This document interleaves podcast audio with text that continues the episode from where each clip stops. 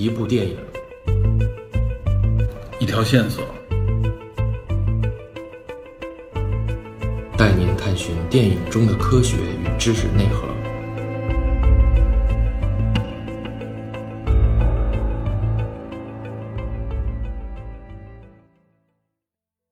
Hello，大家好，欢迎收听本期的电影侦探，我是 Peter。今天要跟大家聊的这部影片呢，可以说是今年以来啊，我特别关注的一个电影。而且呢，这部影片所涉及到的这个话题，我也一直很关注，就是这个阿尔兹海默症。但前段时间呢，这部影片多少受到了一点啊神奇的影响，导致我不得不暂时搁置了谈一谈这部影片的想法。好在有惊无险的，这部影片终于正式要在国内上映了。我呢就想和大家聊一聊这部几个月之前就想谈的电影，也就是本周末六月十八号将在国内院线全面上映的这一部《困在时间里的父亲》。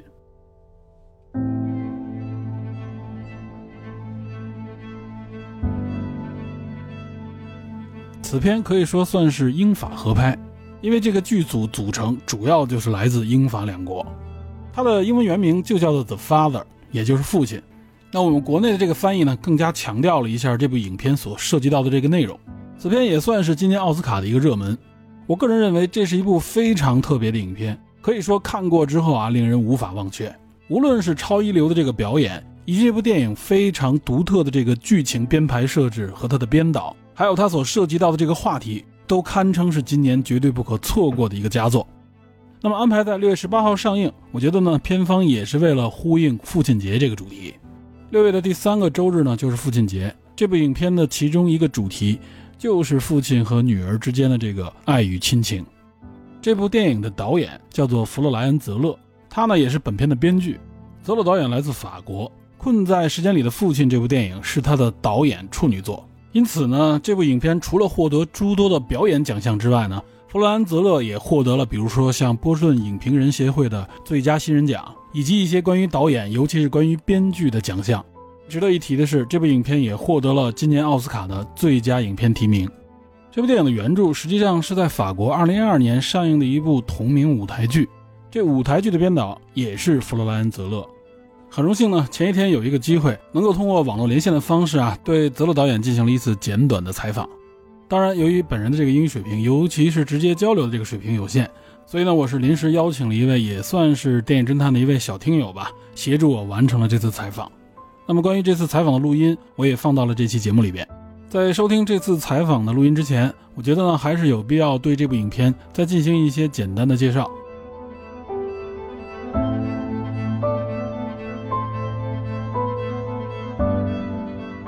这部影片我认为非常独特。首先呢，它不是这种传统意义上的这种感恩父爱啊、歌颂或者感叹这种亲情联系的故事。影片是集中描写了一位身患阿尔兹海默症的父亲。那么阿尔兹海默症，也就是我们俗称的这个老年痴呆。那么关于阿尔兹海默症这个题材啊，也有很多影片曾经描写过。我相信稍微资深一点的影迷啊，就能联想到很多部著名影片。比如我呢，首先就想到了一部应该是在2014年上映的电影。而且获得了第二年，也就是一五年第八十七届奥斯卡的最佳女主角奖。影片的名字叫做《依然爱丽丝》，讲述的呢实际上是一位事业非常成功的语言学女教授啊，她实际上是因为家族遗传的原因，比较早的就罹患了这个阿尔兹海默症。影片呢就相当于记述了她整个的这个患病过程，以及主要呢是和家庭和亲人之间的这个关系。这部影片呢非常的感人，但是我认为要观看这部影片还需要一点点勇气。因为让人看着确实有点悲惨，甚至有点绝望。本来是一位非常高知的女教授，但是慢慢的呢，她的这个学术能力、她的职业能力开始下降，开始丢失，然后是思考的能力、交流的能力，包括她的记忆等等，都逐步的失去，就相当于看到了这么一个人到盛年的女性，突然就走向凋亡。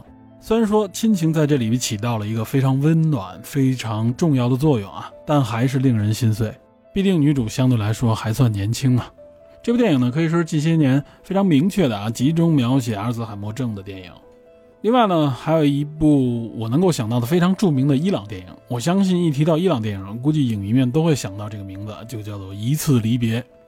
这部电影虽然说主要描写的并不是阿尔兹海默症，但是呢，引发这个男主家庭主要矛盾的原因，实际上呢，就是因为他这个身患阿尔兹海默症的父亲。因为要抚养和看护这个老父亲，就给这个家庭引发了多层复杂的一个矛盾。那么这部影片实际上就是围绕这个矛盾而展开的。阿尔兹海默症算是矛盾的一个导火索。另外还有一部香港电影，它是上个世纪应该是九十年代中期的一部影片，也就是由著名的徐安华导演执导的这部《女人四十》。我记得女主的这个公公应该就是一位身患阿尔兹海默症的这个抗日老兵，而且当年还是个飞行员。那么故事呢，主要就是围绕这个女主，可以说是忍辱负重啊，忙里忙外操持家务，而且还要供养这个家庭，抚养这位身患阿尔兹海默症的，已经变得非常无理，甚至有点让人无法理喻的一位公公。这部影片也体现了阿尔茨海默症给这个家庭、给这位女性带来了多么大的这种压力。还有像比如日本影片《明日的记忆》等等。类似诸多的这种涉及到阿尔茨海默症这个题材的影片，也都是在展现亲情啊、家庭矛盾等等这些话题。但之所以说啊，《困在时间里的父亲》这部电影独特，它的独特之处就是在于呢，以往这些涉及到阿尔茨海默症的电影啊，无论是直接还是间接展现这个阿尔茨海默症的时候啊，实际上都是以第三方的这个视角来给大家呈现的。就包括《伊恩·爱丽丝》这部电影，它非常完整的展现阿尔兹海默症啊对这个主角本人的困扰，包括有很多细节的描写啊，他如何迷路啊，如何忘记一些事情啊，甚至最后想自杀，他都无法完成。即使是这么详细的描写啊，他实际上都是在从外界的一个视角来展现这个阿尔兹海默症给人们带来的困扰和压力。我们所能看到的都是一个阿尔茨海默症在这个正常的世界里如何不正常的表现。电影展现的是一个上帝视角，是一个第三方视角。但是这部《困在时间里的父亲》啊，他给我们展现了一个非常独特的视角，也就是一个非常纯粹的病人自己的一个角度。随着影片的慢慢展开，我们会逐步发现啊，作为观众自己却并不是一个旁观者，这个变化特别的关键。使得我们的体会和心态都产生了巨大的变化，因为以往的这种旁观视角啊，这种客观的视角给我们的感触是什么呢？最多呢是触发我们的一种同情，我们是在同情这个病患，同情这个老人。这个时候我们的心态和谁一样呢？实际上和抚养他的这个亲人和旁边看护他的这个人的心态是一样的，我们能够和这个看护者产生共情。他的操劳、他的无奈、他的付出等等，这些我们很容易产生共情。但是呢，以往的电影是无法让我们和这个病患产生共情的，因为很显然，这个病患在我们看来他已经痴呆了，他脑子里边已经没有思想了。这个病患就像个怪人，即使他有慈祥的面容，给我们的感受呢，仍然是一种绝望和一种无奈。然而，泽勒导演则通过《困在时间里的父亲》这部电影。给了我们一个以往从来没有过的视角，也就是此时呢，让我们走到这个阿尔兹海默症患者的大脑中，透过他的眼睛和他的思绪来看待和理解周遭的这个环境，和他产生强烈的共情。这一点，如果不是看到这部电影啊，很难让人想象。也就是我们很难认为，这个时候这个阿尔兹海默症患者他们能够看到的世界，在他脑子里边是一个什么样的，我们很难想象，因为我认为他可能没有逻辑。可能也不会有人去花心思去理解啊，一个身患阿尔兹海默症的人，他脑子里边还有没有逻辑？他对周遭的反应和反馈到底是源自于自己内心一个怎样的体会？我们最多呢就是认为他糊涂了，他的记忆消失了，他甚至已经不是以前的那位亲人了。但是仔细观看过这部影片以后，我相信他会给你带来非常不同的感触，尤其是电影的这个安排所展现出来这个视角，充满了令人信服的细节。这一点啊，我认为是非常可贵的。泽勒导演呢，可以说是非常巧妙地运用了电影镜头所能展现出来的这种啊视听语言，打造出了这个前所未有的体验。而且呢，他并不是利用什么夸张的技术，而仅仅就是对这个故事的编排和描写。那么，至少对于我个人来说，我认为它可贵之处啊，在于哪儿呢？在于对我的一种启发。这个启发是什么呢？实际上是启发了我对阿尔兹海默症患者的一种理解。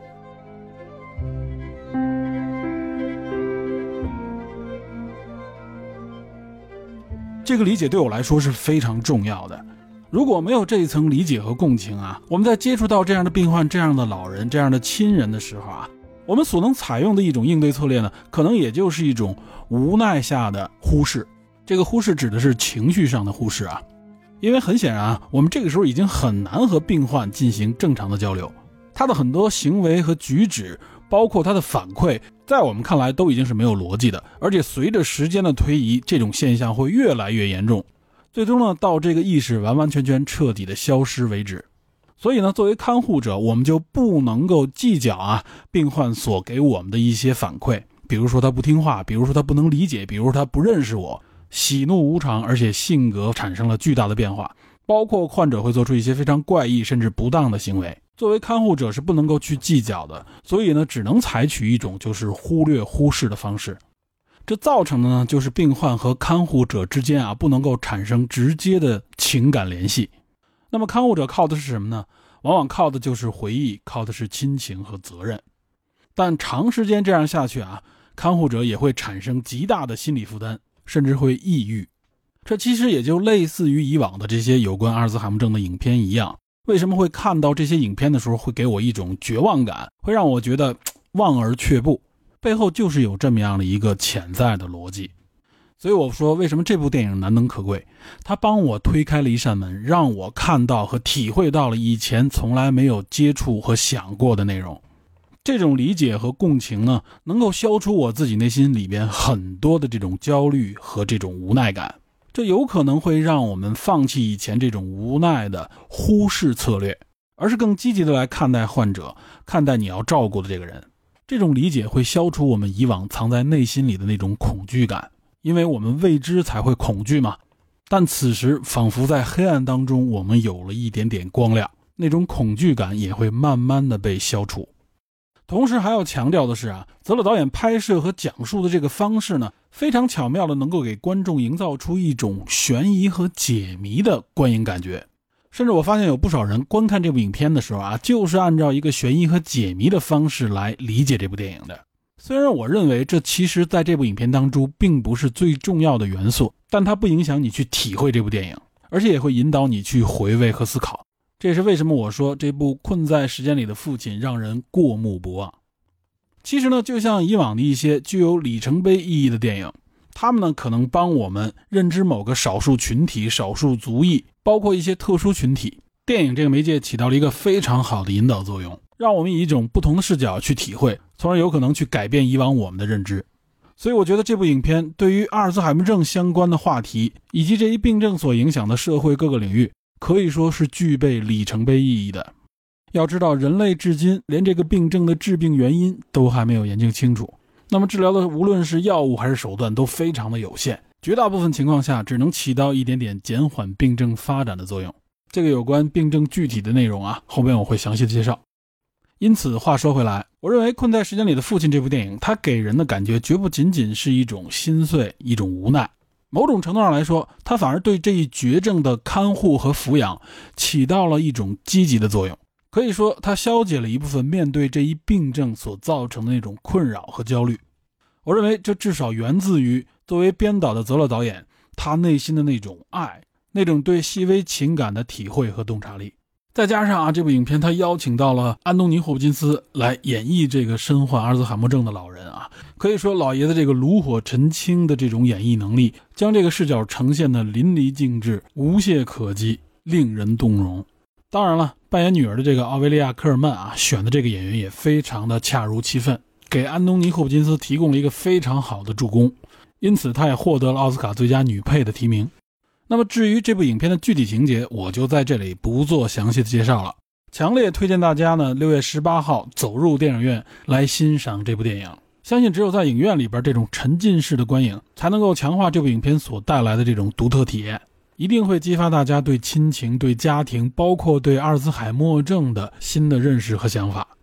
关于这部电影啊，还有很多话题要跟大家聊。那么接下来的节目内容我这样安排，大体上分为三个部分。首先呢，是采访弗洛兰·泽勒导演的这个录音，包括对采访内容的一个简单翻译。然后第二部分呢，想相对详细一点的和大家展开聊一聊有关阿尔兹海默症。嗯，这里边包括了人类目前对这一病症的研究和认识，还有有关检测啊、诊断啊、治疗、看护等等这些人们比较关心的话题。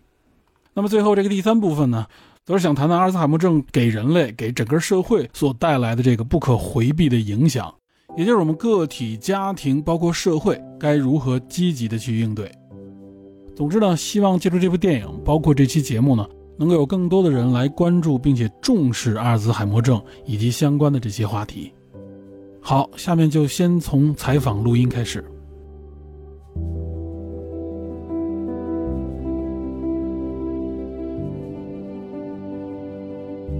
这次采访呢是在线视频式的连线采访。我前面说了，我是临时邀请了一位啊小听友，他的名字叫 Murphy 啊，还是一位学生，其实也算是自告奋勇吧，来帮助我完成这次采访，也算是帮了电影侦探节目一个大忙，让我能够抓住这么一次非常难得的机会。还是要说明一下，因为 Murphy 的年龄比较小，而且他也是第一次做采访，还是采访一位导演，我呢又是临时突然找到他，也没有给他时间做什么准备。所以呢，他也比较紧张，未免有些生涩，希望大家能够理解。当然，在这里更要强调的还是要感谢泽勒导演啊，非常耐心而且认真的交流和讲述，能够让我有机会深入的理解这部电影以及背后它所蕴含的思绪，尤其是有关阿尔兹海默症的这个病人本人的这个视角，我就特别感兴趣。我特别想知道导演是如何挖掘的，他自己是怎么来设计和设想的。那么这次正好有机会提出这个问题，并且得到导演本人直接给出了答案。好，下面就先请收听这次采访的录音。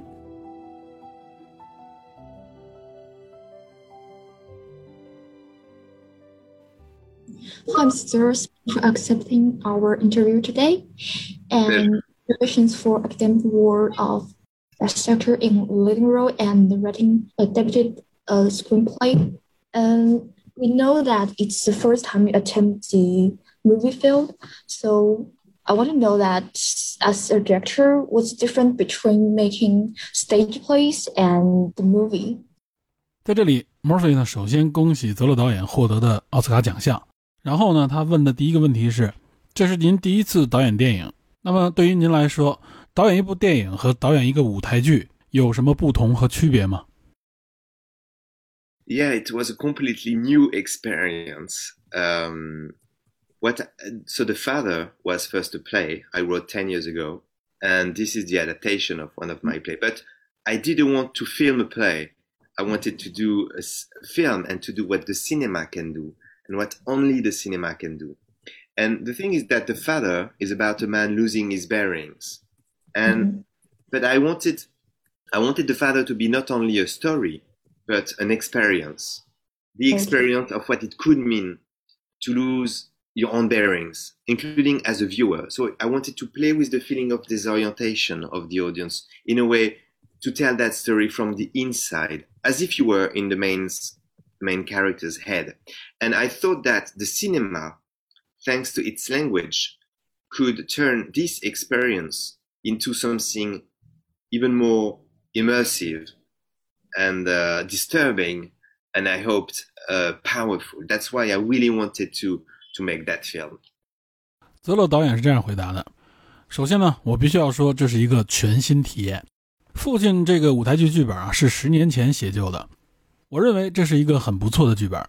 但是呢，我并不是想将这个戏剧改编成一部电影，而是呢，我想用电影的艺术语言去完成只有它能够带来的一些独特效果和体验。父亲讲述的是一个男人逐渐失去自我的故事，但是我认为它不仅仅只是一个故事，而是一个体验，一种告诉你失去自我意味着什么的体验。我希望用这种切实的感觉呢，去演绎这个剧本，以便从内心深处讲述这个故事，就像你自己在这个主角的脑海中经历的一切一样。我认为有劳于电影的特殊艺术语言，它可以将这个感觉变得更加私人化，变得更深刻。也更具有表现力，这正是我非常想将父亲用电影的形式呈现给大家的一个原因。Okay, so as you mentioned that using the movie can show the emotion better, and on the issue of Alzheimer, you show the experience and trouble caused by the Alzheimer from the perspective of the father in the film. I was deeply impressed by how your portrayed as Hammer's through the father point of view. How did you create such vivid description? I know that it's difficult for us to to really understand how do they feel and the emotion of them. 接下来的问题是这样的，就像您提到的一样啊，电影呢似乎可以将这个故事的内核表现得更动人。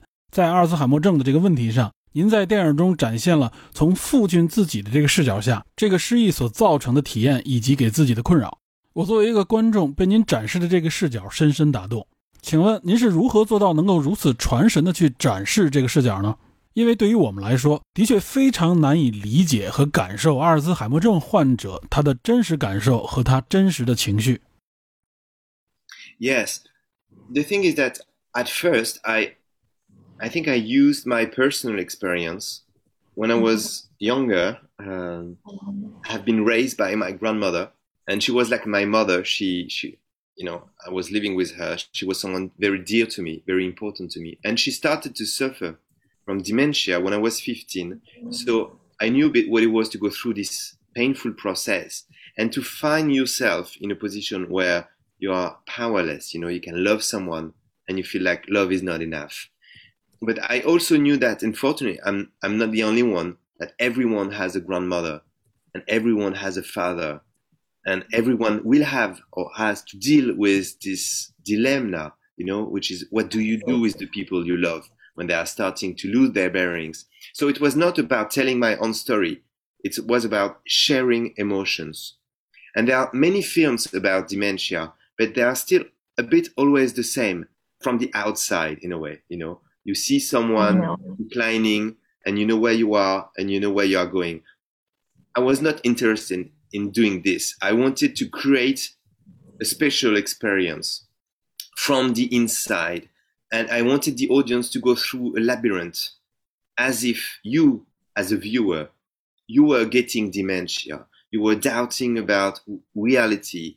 And then it's, it's a way for, for me to, it was a way to, to make people feel from the inside what it means and in a way to have empathy with that. Because when you are going through this labyrinth, sometimes you, you are anxious, you feel the feeling of danger, paranoia, and sometimes you have rage and you want to create order when there is no order anymore. And so, and then you can understand all those reactions, you know, you can see in someone who is suffering from dementia, you know, when you have someone going from cruelty to tenderness in a minute. So it was a way to, to, yeah, to create empathy, basically. 是的，事实上呢，我认为我运用了一些自己之前的亲身经验。我在小的时候 和我的祖母住在一起，她对我来说是一位很亲近也很重要的人。但是她在我十五岁的时候患上了阿尔茨海默症，所以呢，我知道这是一个很痛苦的过程。在这个过程当中，你会发现，作为亲人的自己是非常无助的。你给他更多的爱，但是爱并不能够挽回他的记忆。我很清楚，我并不是唯一一个要经历这些的人。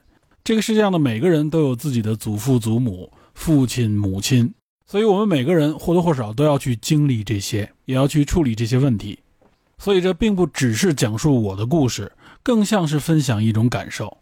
现在有很多讲述阿尔茨海默症的电影，基本上是大同小异的。他们更多的像是从外部来讲述这个故事。你的视角呢，是一个清醒的人，知道自己想要做什么，也知道自己要去哪里。我对这个视角并不感兴趣。我更想从这个问题的内部入手，去创造一种独特的体验，让观众仿佛身处于迷宫之中，此时感觉自己就是一个阿尔茨海默症的患者。你会对现实非常的困惑。对我而言，这是一种让人们从内心深处去感受这种情绪的最好方式。因为当你身处于这个迷宫之中的时候，你会感到非常的焦虑和不安，甚至可能会感到愤怒。你会试图在独自一人的时候，去想象、去创造一个人。所以你也就能够理解那些反应，比如一个人在一分钟之内从一个非常理性、幽默的人变成一个丧失理智、非常刻薄的人，这种表现方式很容易让观众产生共情。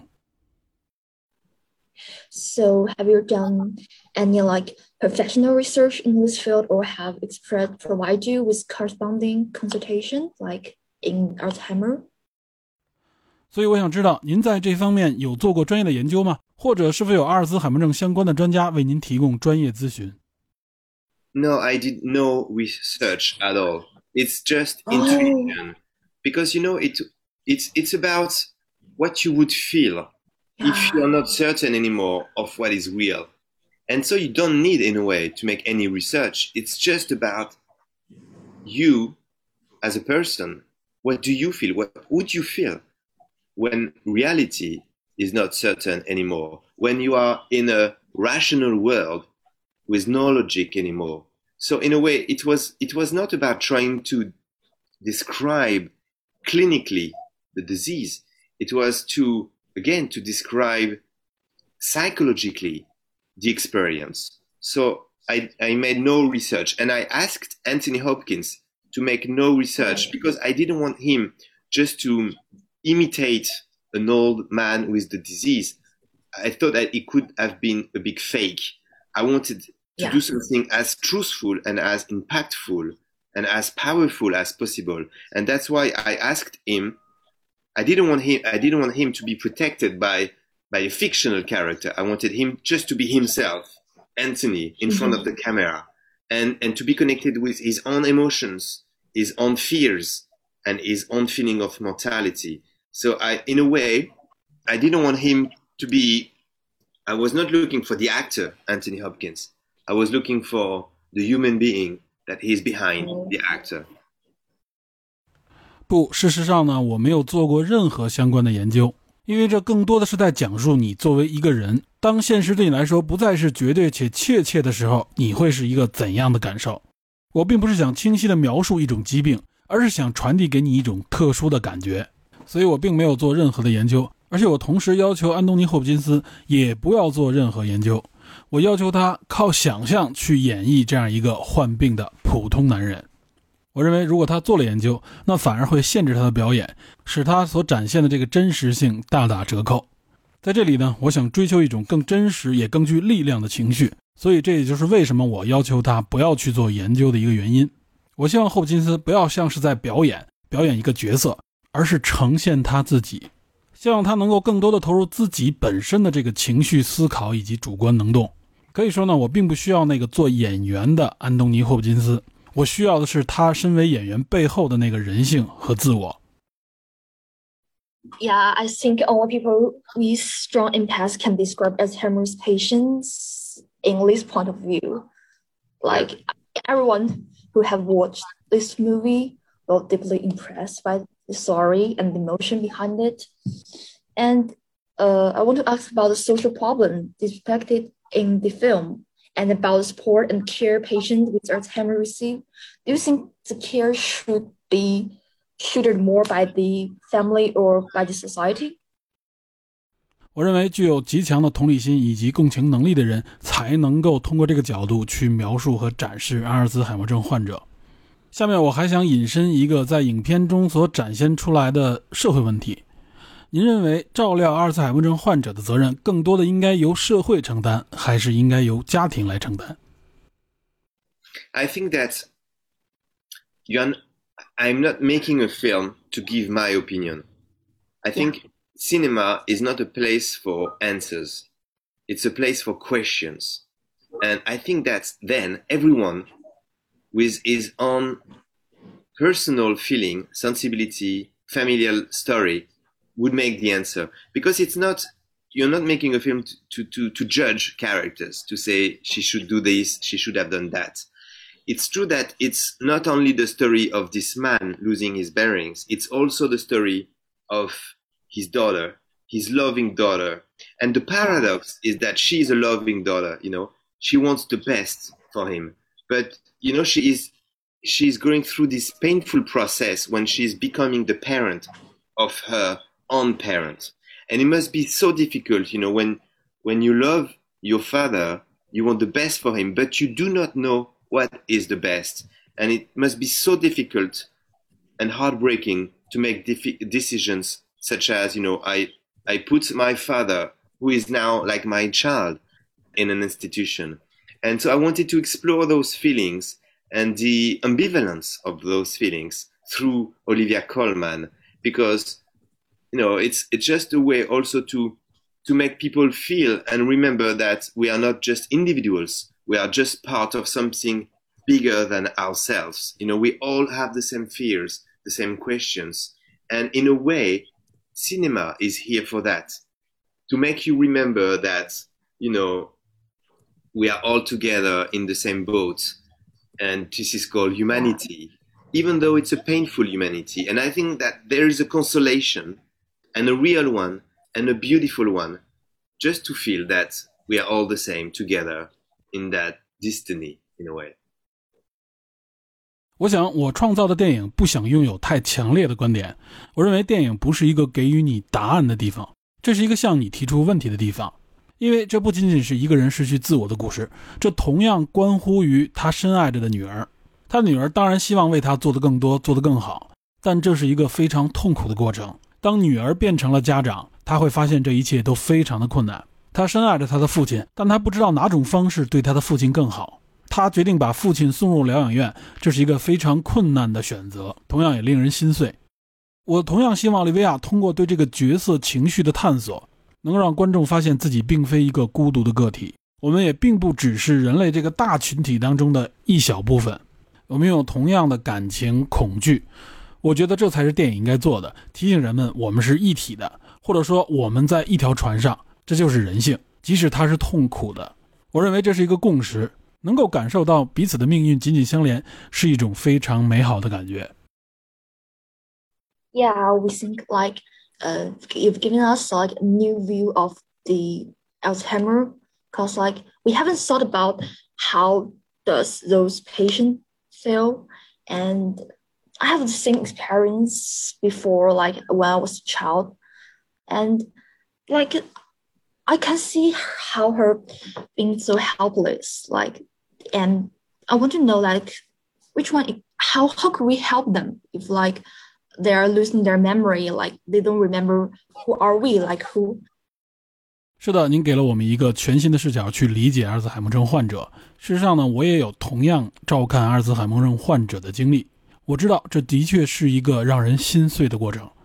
不过我很好奇的是，您认为当他们逐渐连自己是谁、我们是谁都忘记的时候，作为家人又该如何真正去帮助他们呢？Yes, this is exactly the destination of that film.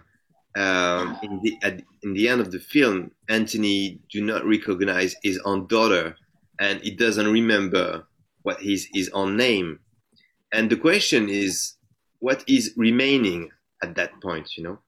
Um, so it's about love, you know. When love is tested, you know, is it still meaningful to be around to give some energy, love to someone who doesn't remember anything anymore? And I think that the film make you feel and experience the importance of love and the importance of the connection and the relationship with the daughter and and the father. Yeah. 是的，其实这就是这部电影想要表达的东西。在电影中，安东尼甚至不认识他的女儿，不记得他自己的名字。问题在于，那么此时他自己还留存着什么呢？ 这关乎着爱。当爱受到如此考验的时候，它是否还拥有意义呢？它是否还能为我们提供力量，去继续爱一个已经遗忘一切的人呢？电影让人们更好的去体验了这种经历，提醒人们爱与亲情以及家人的重要性。Yeah, deeply agree with that. So, your first attempt in the movie business was very successful. Do you intend to further your work in this field? 是的，您说的很对。那么，作为第一次涉足电影领域就如此成功，您是否有计划将自己的其他作品也拍摄成电影呢？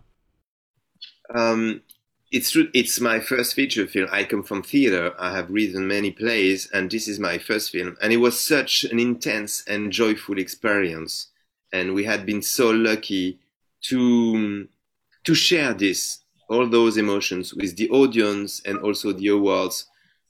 Um, yes, today my dream is to make another film based on one of my plays called The Sun, and I'm planning to shoot that film uh, in few weeks actually.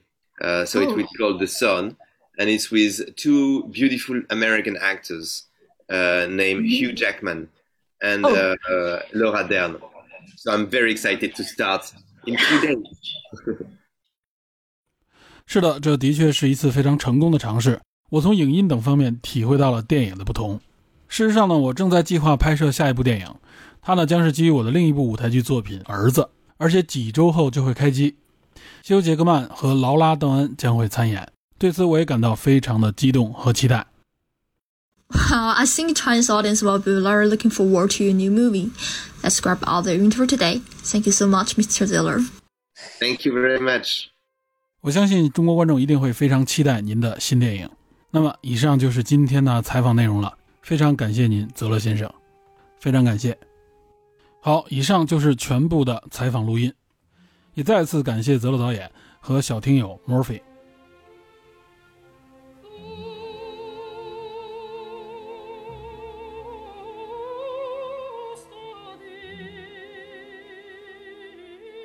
好，那么接下来呢，就进入本期节目的第二部分，我们就有必要相对详细一点的来谈一谈这个阿尔兹海默症。首先说到这个名字啊，其实呢，阿尔兹海默症是近些年我们才在媒体报章当中更多的接触到。以前呢，通常社会上管这种病症叫做老年痴呆。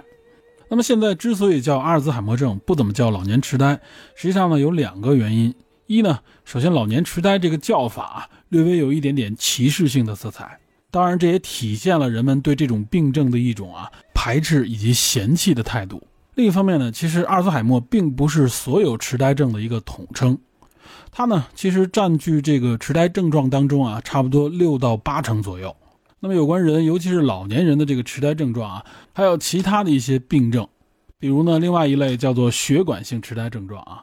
实际上，这个血管性痴呆症状，我们通常了解的，比如说像中风啊，也就是脑血管供血造成的这种大脑的损伤，最终呢，对人的这个大脑、对人的这个认知形成不可逆的损害，这种呢，也是一种痴呆症状。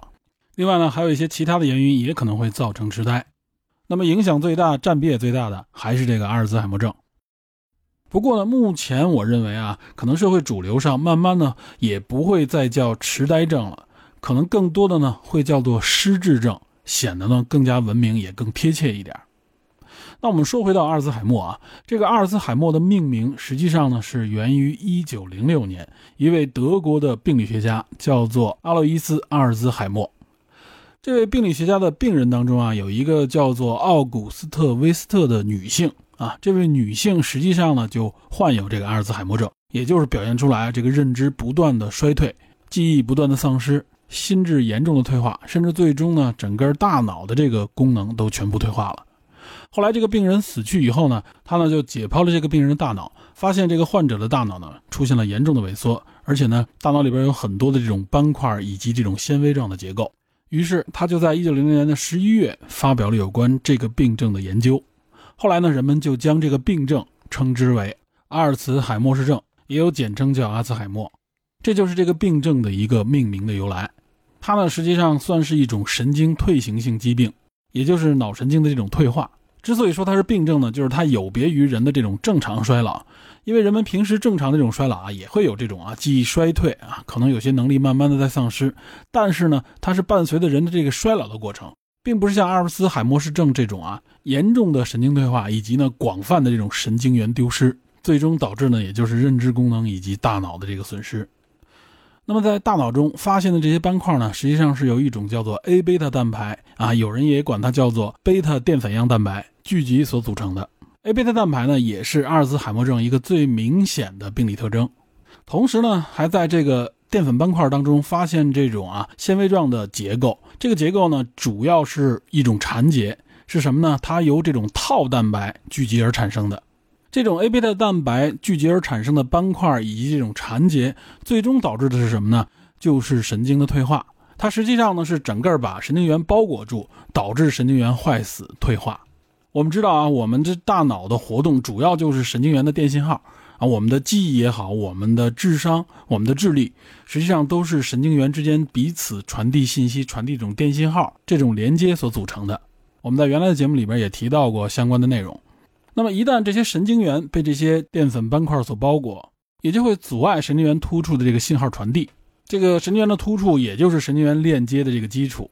最终呢，这种 A 贝塔蛋白的包裹导致呢神经元慢慢的出现了炎症反应，而且也阻碍了神经元的代谢，从而呢导致神经元慢慢坏死。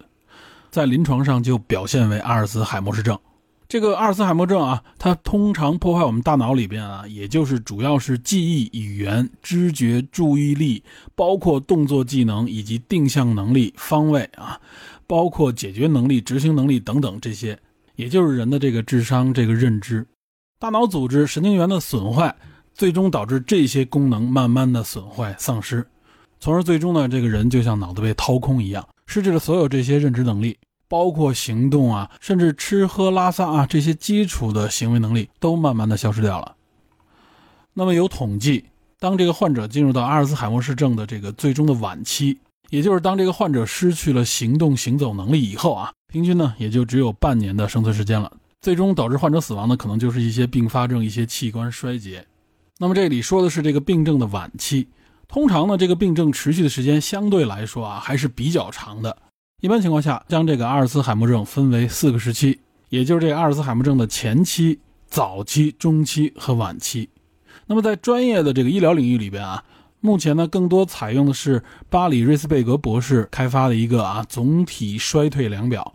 将这个阿尔茨海默症呢分为七个阶段，实际上呢也是根据这个患者的认知功能衰退的程度进行划分的。我们呢一般了解这四个时期就可以了。那么这个阿尔茨海默症的前期啊，它的持续时间通常会比较长，有可能会达到七八年甚至更长的时间，包括进入后面这三期也是几年的时间。所以呢，早先人们往往呢是并没有发现这个病症，也是忽略这个阿尔茨海默症的。通常我们就管这个叫做老糊涂了，对吧？包括这也和人类的这个平均寿命有关。过去人类的这个寿命啊，可能也就是四五十岁左右就完结了。所以这个阿尔茨海默症可能还没有发病，这个人的生命就结束了。因此人们呢对这个病症在早先的时候也不是特别重视。但是随着现代医学的发展啊，人类的这个平均寿命也越来越长，那么这个病症的伤害越来越明确，而且它的影响也越来越巨大，人们呢也就越来越重视。我们说回到这个患病的四个时期，也就是在这个阿尔兹海默氏症的前期啊，这个时候人的这个认知损伤、记忆损伤所带来的影响非常的微小，所以呢，往往是容易被人忽略的。无论是患者本人还是身边的人啊，一般情况下呢，都不会发现这个记忆发生衰退的现象。甚至呢，有人确诊为阿尔兹海默症的八年前，就可以出现这种轻微的认知困难。比如说呢，很熟悉的一些东西啊，经常存放的一些位置突然忘掉了；有的时候会出现一些比较熟悉的名字突然叫不上来的情况。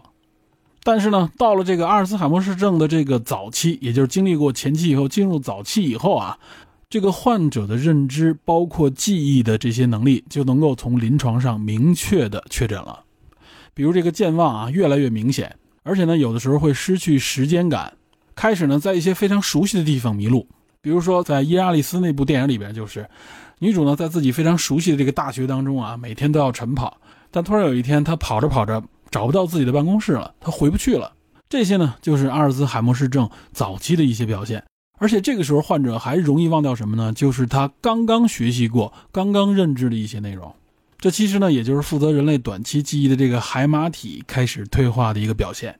比如对自己刚学过的一些内容啊，刚认识的人，刚刚工作过完成的一些内容，突然就忘记了，想不起来了。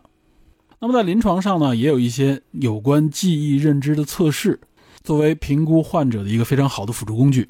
比如说呢，简短的这个智能测试，英文简写叫做 MMSE。这个呢，实际上是一份啊有三十道问题的问卷。一般呢，医生就会用到这些问卷来评估患者的这个认知障碍。这些内容呢，在一些电影里边也有展现，比如日本的那一部，呃，《明日的记忆》。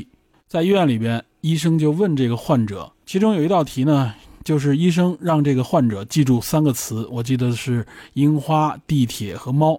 然后呢，再问他一些其他的问题，他当时的反应都非常的快，包括一些数学的问题。问完了以后，突然再回问他，我刚才问你的那三个词是什么？这个时候，主角完完全全想不到了。这也是一种阿尔兹海默氏症早期的明确的认知损伤的表现。不过这里要强调的是啊，如果想确诊阿尔兹海默氏症，肯定不能仅靠这些测试啊，这些记忆方面的认知方面的测试就能确定是否患病，还需要其他的一些指标综合的这个诊断和检测才可以确诊。比如说通过体液标志物进行这个检测，这个体液标志物主要包括什么呢？因为是测试大脑，我们总不能把大脑打开吧？但是有一种体液和大脑相连，也就是这个脑脊液。那么这个呢，相对来说可能比较麻烦，比较痛苦一点，就是它需要进行脊椎的这个穿刺来检测这个脑脊液。从这个患者的脑脊液当中测试是否含有这些蛋白标志物啊，就是刚才我们提到的 A 贝塔蛋白，包括套蛋白。那么另外呢，去年开始啊，有一个非常明确的研究成果，也就是可以通过验血来检测是否患有阿尔兹海默症。这一点可以说是一个非常重要的突破，它可以减轻这个患者的痛苦的同时呢，也非常方便的让人们去检测阿尔兹海默氏症。它实际上呢，也就是从这个血液当中检测有没有这个生物标记磷酸套蛋白啊，就是 p 套二幺七。据说呢，这种验血的方式不仅非常准确，而且呢还可以区分到底是阿尔茨海默氏症还是其他的一些神经退行性疾病，并且它可以在这些因为有这个家族遗传史的这些病例当中啊，可以提前甚至二十年就发现相关的这些标志物。那么当然，越早发现对应对病症是越有好处的。不过这里还要说明一下，目前这种验血的方式还没有走进临床，走入临床估计还需要一定的时间。那么除了体液标志物的这个检测，还有影像标志物的检测啊，这个我们就比较了解了。就比如说脑部的 CT 啊，还有 PET CT 啊，就是这个正电子断层扫描等等。这些方式呢，通常就是对脑部进行扫描，然后呢来观察这个脑白质是否增高的这些信号，确认是否患病。另外呢，检测手段当中还有一种辅助的检测手段，目前比较流行，也就是基因检测。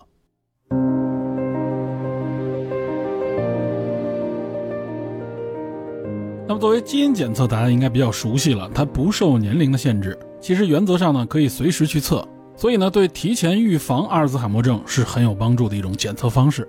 目前医学上普遍认为啊，也就是在人的这个第十九号染色体上，就有一个这个载脂蛋白 E 啊，一般叫 APOE，这个基因的变异呢，可能就会增加一个人患这个阿尔兹海默氏症的风险。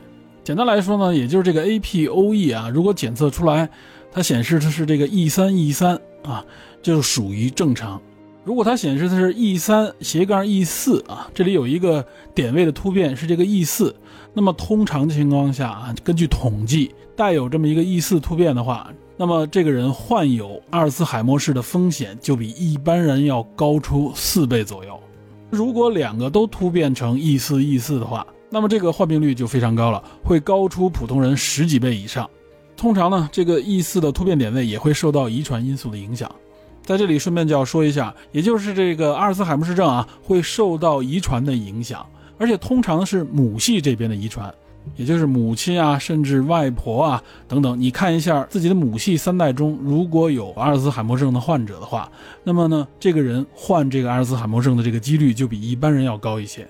不过这里边还要说一下啊，就是这个载脂蛋白 APOE 的 E 四突变。往往携带这个突变的人啊，他在年轻时候，他的学习能力，包括他的记忆力都更好，都要比常人好。这一点也让人感觉到很奇特啊。那么他患病后呢，这个认知水平的下降速度就显得非常的快。那我们看这个《伊人爱丽丝》里边这个女主，她呢就是典型的因为遗传造成的阿尔兹海默氏症，而且她原来的学术能力非常的高，也就很符合这个特征。好，这就是介绍这个阿尔茨海默症的早期的一些症状，顺便也就聊了一下检测和确诊相关的内容。那么随着这个病情的不断恶化啊，就进入到中期，中期患者的这个症状就特别明显了。比如首先呢，性格就产生了很多的变化，甚至变得有点喜怒无常。这个时候肯定呢是不能够进行工作了，而且呢迷路的这种情况是越来越明显，所以出门也变得很困难，而且呢沟通能力也是进一步的下降。包括语言、书写等等这些能力全都大幅度的下降。此时的患者呢，就必须需要有护理人员的帮助，才能维持一个正常的生活。因为这个时候已经不是最近发生的事和认识的人不认识了，包括自己身边的人，比如说自己的孩子、自己的晚辈，甚至自己的配偶。而且无端的呢，会怀疑一些事情，会藏一些东西，而且会找不到自己经常用的东西。那我们看《困在时间里》的父亲，这个安东尼。他就有很多行为和状态，就是这个阿尔茨海默症的早期、中期的表现，甚至呢还包含了晚期的一些表现。这些也间接的证明，这个父亲实际上他经历的这段时间应该比较长，其中不少篇幅体现的是中期的这个症状，精神状态不好，疑神疑鬼，而且不认识自己的亲人。这个亲人主要就是同辈和晚辈。此时他们呢还会想念自己啊这个长辈的亲人，比如说自己的兄弟姐妹，比如说自己的母亲。这说明什么呢？这说明就是记忆的衰退啊，就是他后天习得的这个记忆，在随着时间的推移，慢慢的丢失。丢失到哪儿了呢？已经丢失到他后天啊，也就是比如说结婚以后，包括生孩子啊，这近几十年的这些内容、这些记忆都已经开始忘却了。那么他的脑子里边还能想起的亲人是谁呢？就是他年轻的时候，甚至小时候的一些记忆，比如说自己的父母，比如说自己的兄弟姐妹。那么后面如果到了晚期的话啊，这个时候这个人的基础生活能力都逐渐的丧失了。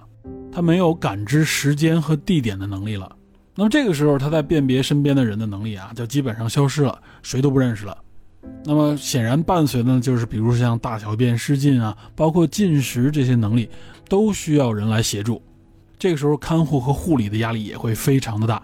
那么此时这个阿尔茨海默症的患者呢，他最终就失去了行动的能力。卧床不起，那么卧床不起以后，就必然会产生很多的这些并发症啊，器官衰竭。就像我们前面说的，通常情况下，这个平均寿命也就只有六个月左右了。在这里边呢，我们可以举几个患者的例子啊，这些通常都是我们比较熟悉的，比如著名的美国总统里根，他呢就是一个著名的阿尔茨海默症患者。我记得看过一个相关的纪录片吧，应该是那里边就介绍啊，里根实际上是在自己的总统任上的后期的时候，他就展现出来了一些阿尔茨海默症的一些症状。比如说，里根本来是一个演讲能力非常强的总统，但是在有的时候啊，他在演讲的时候，包括答记者问的时候，突然会忘掉一些词，忘掉一些很明确的内容。他那时候呢就会说：“哦，对不起，我想不起来了。”当时的记者呢，有的时候认为他是这个耍这个政治滑头，认为他是一些外交辞令式的方式来回避一些问题。实际上，那个时候他已经展现出阿尔兹海默症的一些症状了，是他真的想不起来了。那么与里根同时代的啊，英国的首相撒切尔夫人，号称是铁娘子，这个呢，我们稍微年长一点的国人都应该比较熟悉。她呢，到了晚年也是受到了阿尔茨海默症的困扰。呃，有一部电影就叫《铁娘子》，是由这个梅丽尔·斯特里普来主演的，她来扮演这个撒切尔夫人。我记得影片的开始就是这个撒切尔夫人的生活现状，就是她已经进入老年了，这个时候她已经是进入到这个阿尔茨海默症的这个中晚期了啊，她生活不能自理，而且呢已经记不起啊近期的一些事情，认不出这些人，她的脑子里回忆的都是很早她年轻时候的一些事情，她也算是一个非常著名的患者。另外还有华裔的科学家高锟，他也被称为光纤之父，而且他在2009年获得了诺贝尔物理学奖，就是为了表彰他在光纤通信中做出开拓性的这个成就。他的晚年呢，也是患了这个阿尔茨海默症，而且呢，在2009年，也就是他获奖的这一年，实际上此时他早已经确诊了。因此，在09年的12月啊，瑞典皇家科学院向高锟颁奖的时候。也就是高锟在这个诺贝尔奖颁奖的典礼上被特别安排呢，不用起身，不用走上领奖台，不用行这个鞠躬三次的礼仪，而是这个瑞典国王卡尔十六世是亲自走下讲台，走到他的面前向他颁奖。这位卡尔十六世古斯塔夫，我估计可能有的人在网络上也看过他的一些图片啊，经常喜欢戴一些奇怪的帽子和头饰，特别有趣。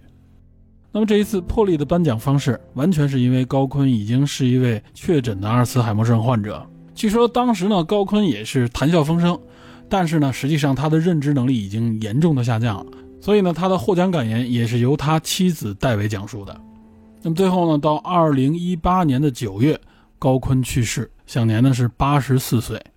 这就是阿尔茨海默症的一些著名的患者。其实呢，还有一个在网络上流传着的啊非常有名的一位画家，他也是阿尔茨海默症的患者。他能够作为著名患者的原因，就是因为他的自画像。这位画家的名字叫做威廉·尤特莫伦。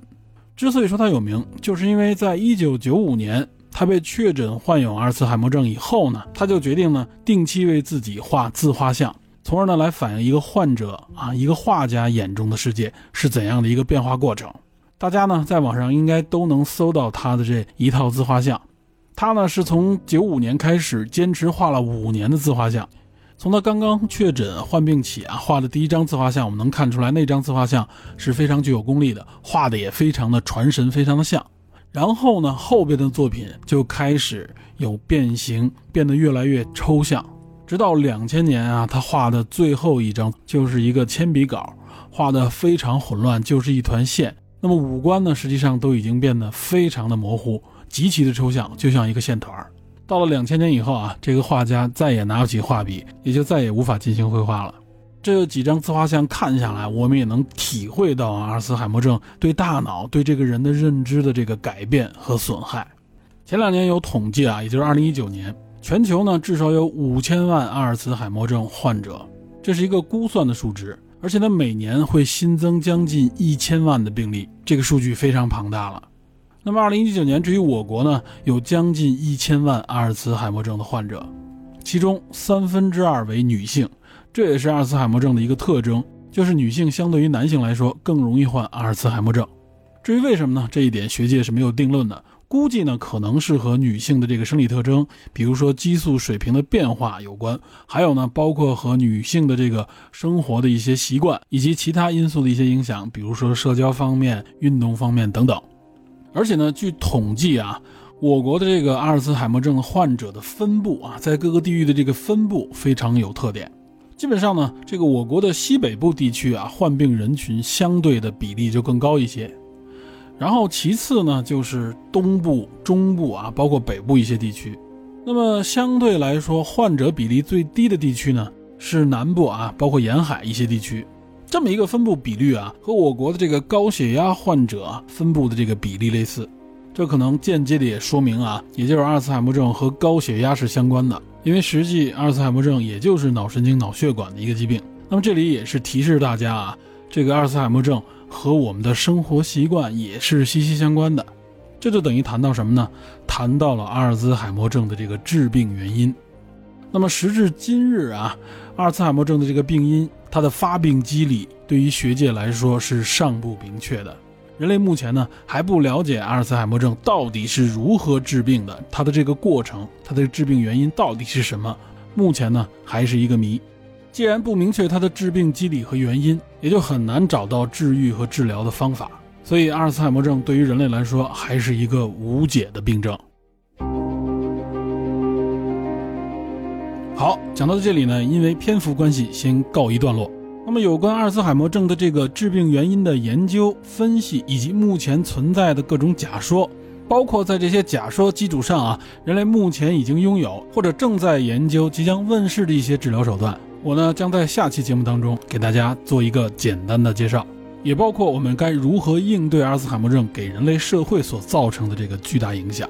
在这里呢，还是要提示大家。不要忘记六月十八号走进电影院，关注这一部电影，也就是《困在时间里的父亲》。同时呢，也关注这部电影背后的这个话题，也就是阿尔兹海默症和他对我们的影响。